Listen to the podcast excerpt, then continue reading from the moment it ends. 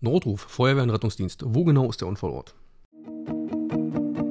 Mein Blaulicht und ich.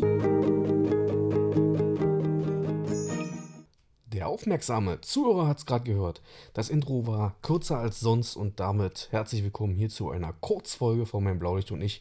Die Kurzfolgen war Ende letzten Jahres angekündigt worden. Hier ist die erste.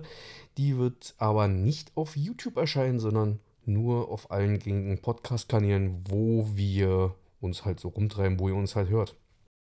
Wie im Einspieler schon gehört, soll es jetzt in der ersten Kurzfolge darum gehen, wie setze ich einen Notruf ab und wie ist der Alarmierungsweg. Jeder von euch da draußen hat bestimmt schon mal was von den 5 Ws gehört. Die 5 Ws sind die Fragewörter, die man sich merken sollte, wenn man einen Notruf absetzt. Also man wählt die 112 und sollte im Kopf haben, das erste W, wo ist das Ereignis? Wer ruft an? Was ist geschehen? Wie viele Betroffene gibt es? Und natürlich warten auf Rückfrage. Ist heutzutage nicht mehr ganz so aktuell. Wenn man heute einen Notruf absetzt und die 112 wählt, wird man durchs Gespräch geleitet und man muss halt nur noch antworten. Wie ihr in den Einspieler schon gehört habt, werdet ihr durch das Gespräch geführt. Die Fragen im Hinterkopf zu behalten sind natürlich immer nicht verkehrt. Also merkt euch trotzdem die Fragen, aber in der Regel wird euch der Disponent seine wichtigen Fragen stellen. Dazu ist es wichtig, dass ihr wirklich nur auf die Fragen antwortet und nicht irgendwelche anderen Sachen schon beantwortet, denn so wird das Gespräch am kürzesten gehalten und der Disponent erhält genau die Antworten, die er benötigt für seine Abfrage und für sein Meldebild, was er sich halt im Kopf erstellt, um die passenden Rettungsmittel zu alarmieren. Wie geht es dann weiter? Aus den Fragen hat der Disponent in der Leitstelle, also derjenige, der das Gespräch annimmt, dann eine groben Übersicht durch seine Fragestellung und weiß ungefähr, um was es sich handelt und was er für Mittel alarmieren muss, ob nun Rettungsdienst oder Feuerwehr. Er gibt da spezielle Stichpunkte ein danach ergibt sich dann das Meldebild bzw. das komplette Meldebild. Und anhand des Leitstellenrechners bzw. der Leitstellensoftware wird dann vorgeschlagen, welche Mittel zu alarmieren sind. Wie wird denn jetzt nun alarmiert? Alarmiert wird in der Regel über den sogenannten Rufmeldeempfänger oder im Volksmund auch Piepser genannt, den jede Einsatzkraft am Gürtel trägt. Also die meisten zumindest am Gürtel tragen, nicht alle.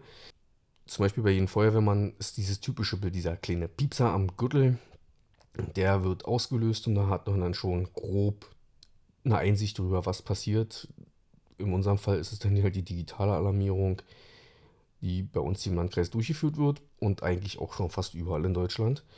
In manchen Fällen ist es auch die verschlüsselte Alarmierung. Das ist aber halt nur in gewissen Fällen der Fall, zum Beispiel beim Rettungsdienst. Einige Feuerwehren lassen sich auch verschlüsselt alarmieren.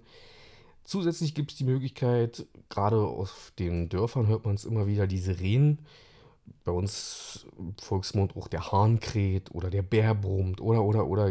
Da gibt es verschiedene Sachen, die man sich da irgendwie einfallen lassen hat, wenn die, die Sirene geht. Und immer mehr sieht man auch, dass Alarm-Apps genutzt werden, die sofort mit Rückmeldefunktionen bestückt sind, wo dann im Gerätehaus ein Monitor hängt, wo man sofort sieht, wer kommt und in welcher Zeit die Einsatzkraft im Gerätehaus sein wird, um den Einsatz anzutreten. Meines Erachtens eine ganz sinnvolle Ergänzung zu den ganzen Sachen, aber man muss halt aufpassen, was für Apps benutzt wird und, und, und. Da gibt es auch datenschutzrechtliche Sachen, wie man bedenken muss. Die Alarmierung übers Telefon ist halt leider immer noch nicht überall flächendeckend gewährleistet. Es gibt auch verschiedene Systeme, möchte ich, möchte ich jetzt auch gar nicht weiter darauf eingehen. Es gibt da so viele verschiedene Systeme, besser gesagt, die alle jetzt unter den Hut zu kriegen, wäre jetzt schon ein bisschen zu viel für diese kurze Folge. Aber halt die Funktion mit dieser Rückmeldung ist halt sehr interessant. Diese Funktion ist aber auch ähm, mit gewissen Rufmeldern möglich. Aber mir ist nicht bekannt, dass es hier irgendjemand in der Nähe so eine Rufmelderfunktion hätte, bis die Rufmelder hat, um da eine Rückmeldung mitzugeben. Wie sieht es nun beim Rettungsdienst aus? Beim Rettungsdienst ist es so, dass jeder Mitarbeiter beim Rettungsdienst auch diesen Rufmelder trägt, der auslöst. Zusätzlich wird halt im Fahrzeug über das Funkgerät die Geodaten geschickt, um das Navigationssystem gleich zu füttern. Also ist nicht flächendeckend so, aber in vielen, vielen Fällen, dass die Navigation automatisch startet. Zusätzlich besteht aber auch noch generell die Möglichkeit, egal ob Feuerwehr oder Rettungsdienst, eine SMS zu schicken, beziehungsweise das sogenannte Alarmfax.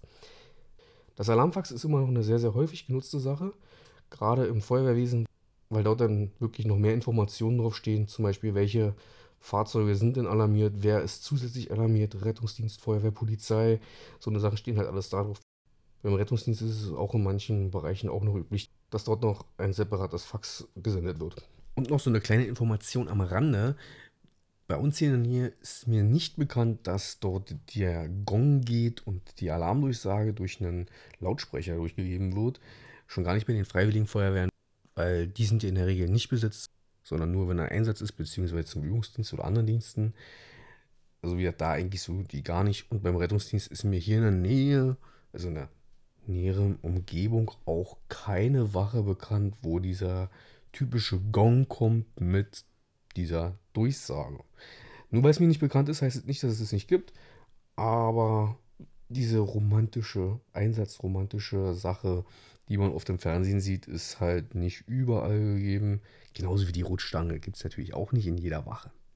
Viele Vor- und Nachteile gibt es da. Ich hoffe, ich konnte euch da mal einen kleinen Einblick geben und das soll es auch eigentlich schon zu dieser kurzen Folge gewesen sein. Ich hoffe, das wird ein bisschen regelmäßiger stattfinden. Versprechen kann ich es leider noch nicht so wirklich.